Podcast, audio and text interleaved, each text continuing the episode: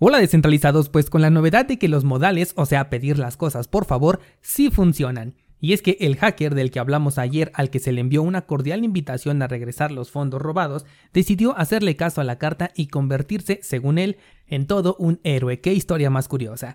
También hoy te traigo la noticia del nuevo puente que servirá para enviar dinero entre México y Estados Unidos, Western Union, agárrate.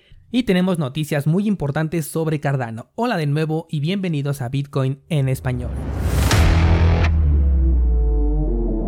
En este podcast adoptamos la filosofía de una economía sin intermediarios, una interacción económica punto a punto que nos permite transferir valor sin ninguna clase de restricción. Hemos cambiado las cadenas centralizadas que limitaron nuestra economía durante años por cadenas de bloques que entregan transparencia a nuestra interacción económica. Y todo gracias a Bitcoin. Te doy la bienvenida a Bitcoin en español un espacio donde somos libres, somos soberanos, pero sobre todo somos descentralizados.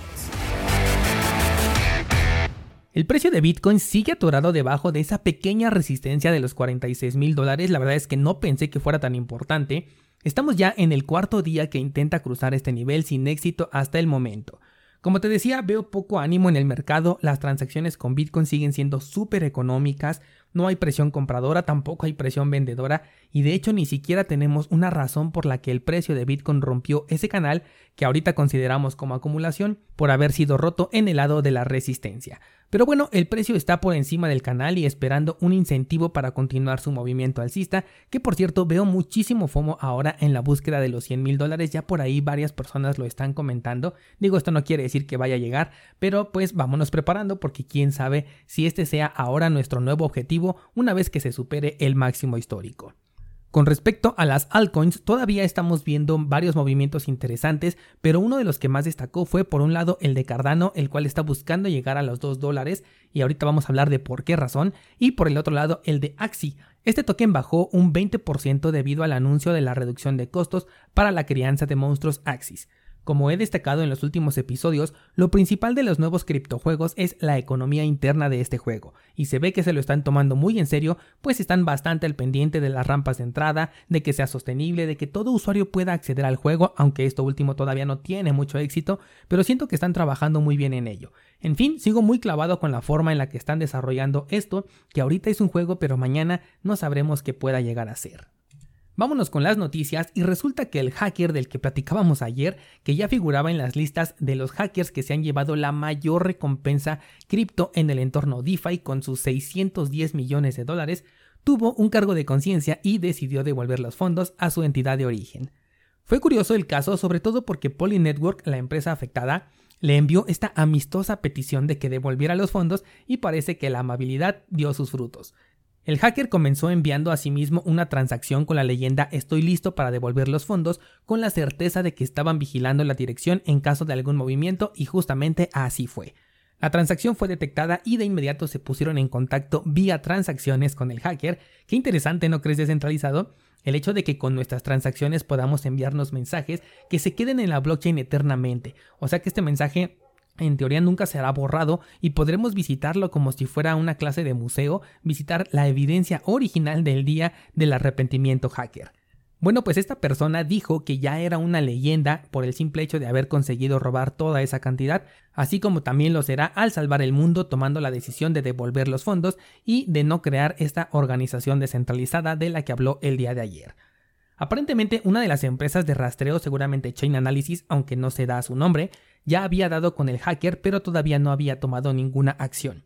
No hay manera de comprobar esto, pero si una empresa que se dedica al rastreo de la blockchain dice que ya te tiene en la mira y tú eres responsable del hackeo más grande de toda la historia DeFi y además te pusiste a jugar con ese dinero sin cuidar tu privacidad, pues es evidente que te entra el miedo y decides tomar acciones para evitar cualquier represalia en tu contra. Así que de esta manera el hacker ha comenzado a regresar poco a poco los fondos robados. No se sabe qué va a ocurrir con los fondos que fueron bloqueados en la cadena de Tether o con aquellos que supuestamente se gastó comprando un token NFT por millones de dólares. Y si la persona que recibió este dinero del token NFT puede hacer uso libre de ese dinero o ahora también se ve involucrado en este enrollo y tiene que devolverlo. Así es como cierra este caso del hackeo DeFi más grande de todos los tiempos, al menos hasta el día de hoy. La siguiente noticia que te traigo es sobre Bitso y resulta que este exchange latinoamericano ha anunciado el soporte para el token USDC pero en la cadena de Stellar. El token USDC es la criptomoneda estable del grupo Circle del que también forma parte Coinbase y que recientemente te platiqué que planteaba convertirse en un banco, así que esta nueva propuesta suena bastante lógica. Y por cierto, Bitso también forma parte de este grupo Circle. Según el comunicado, están enfocados en facilitar el envío de dinero de Estados Unidos a México y no tanto hacia el sector cripto. De hecho, cuando me metí a la página para ver si ya se encontraba activo, me doy cuenta de que no, todavía no se puede ver a esta moneda, no sé si la vayan a implementar ahí o sea un servicio externo. También me puse a investigar qué otro exchange recibe USDC en la cadena de Stellar y al menos en los más populares no encontré ninguno. O sea que esto sí se trata hasta el momento de un servicio que tendrá muy poca demanda, pero que sí puede llegar a resolver un gran problema para aquellos que decidan utilizarlo, porque la comisión que van a pagar sería ridículamente baja si la comparamos con la que cobran servicios como MoneyGram o Western Union que ya están completamente obsoletos con la llegada de las criptomonedas y de hecho no sé si todavía alguien lo siga utilizando. Evidentemente para nosotros como usuarios cripto esto no es un avance de ninguna manera, pues nosotros ya podemos elegir de entre más de 10.000 criptomonedas para hacer una transacción de manera internacional, pero bueno, todavía hay muchos que siguen conectados a la Matrix. Vamos a hablar ahora de Cardano y te traigo una noticia súper interesante. Aunque bueno, la noticia en realidad es el anuncio de un anuncio, pero mañana sí que tendremos excelentes noticias. Charles Hoskinson anunció que mañana viernes va a hacer un anuncio diciendo la fecha del hard fork de Alonso. ¿Qué quiere decir esto? La salida de los contratos inteligentes en Cardano ya en la red Mainnet, o sea, en la versión ya utilizable y agárrate descentralizado porque dijo que la salida está programada para antes del Cardano Summit, el cual está programado para el mes de septiembre. No sé si el evento esté programado para el 30 de septiembre y el Hard de Alonso para el 29, pero como sea ya tenemos, bueno, mañana tendremos una fecha oficial para este evento que muchos estamos esperando y muchos otros han dicho que no existiría. Esto me ilusiona mucho. Ayer te platicaba que los criptojuegos existentes no creo que migren hacia la red de Cardano, pero lo que sí es muy posible es que se estén desarrollando nuevos criptojuegos para la red de Cardano.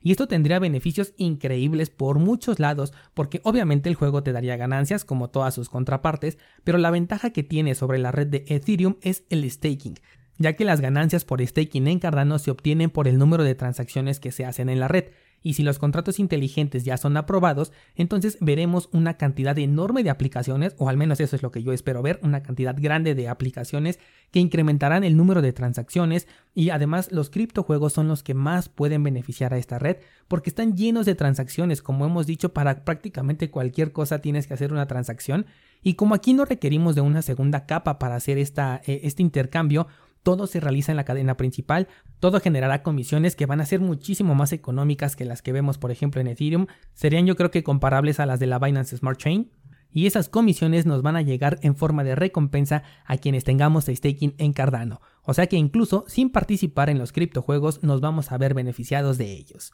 ¿Cómo ves descentralizado? El debate está abierto.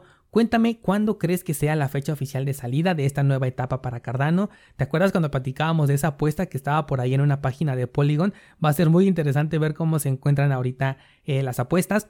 ¿Cuál crees que sea el impacto en esta red cuando ya salgan? ¿Cómo le va a pegar a las otras cadenas? ¿Hasta dónde crees que pueda llegar el precio de Cardano ahora con esta nueva implementación? Tienes el enlace a mi Instagram en las notas de este programa para que me cuentes tus opiniones y respuestas o directamente puedes entrar a cursosbitcoin.com diagonal Discord para unirte a nuestro grupo y platicar con todos los descentralizados. Así que allá te espero para seguir platicando.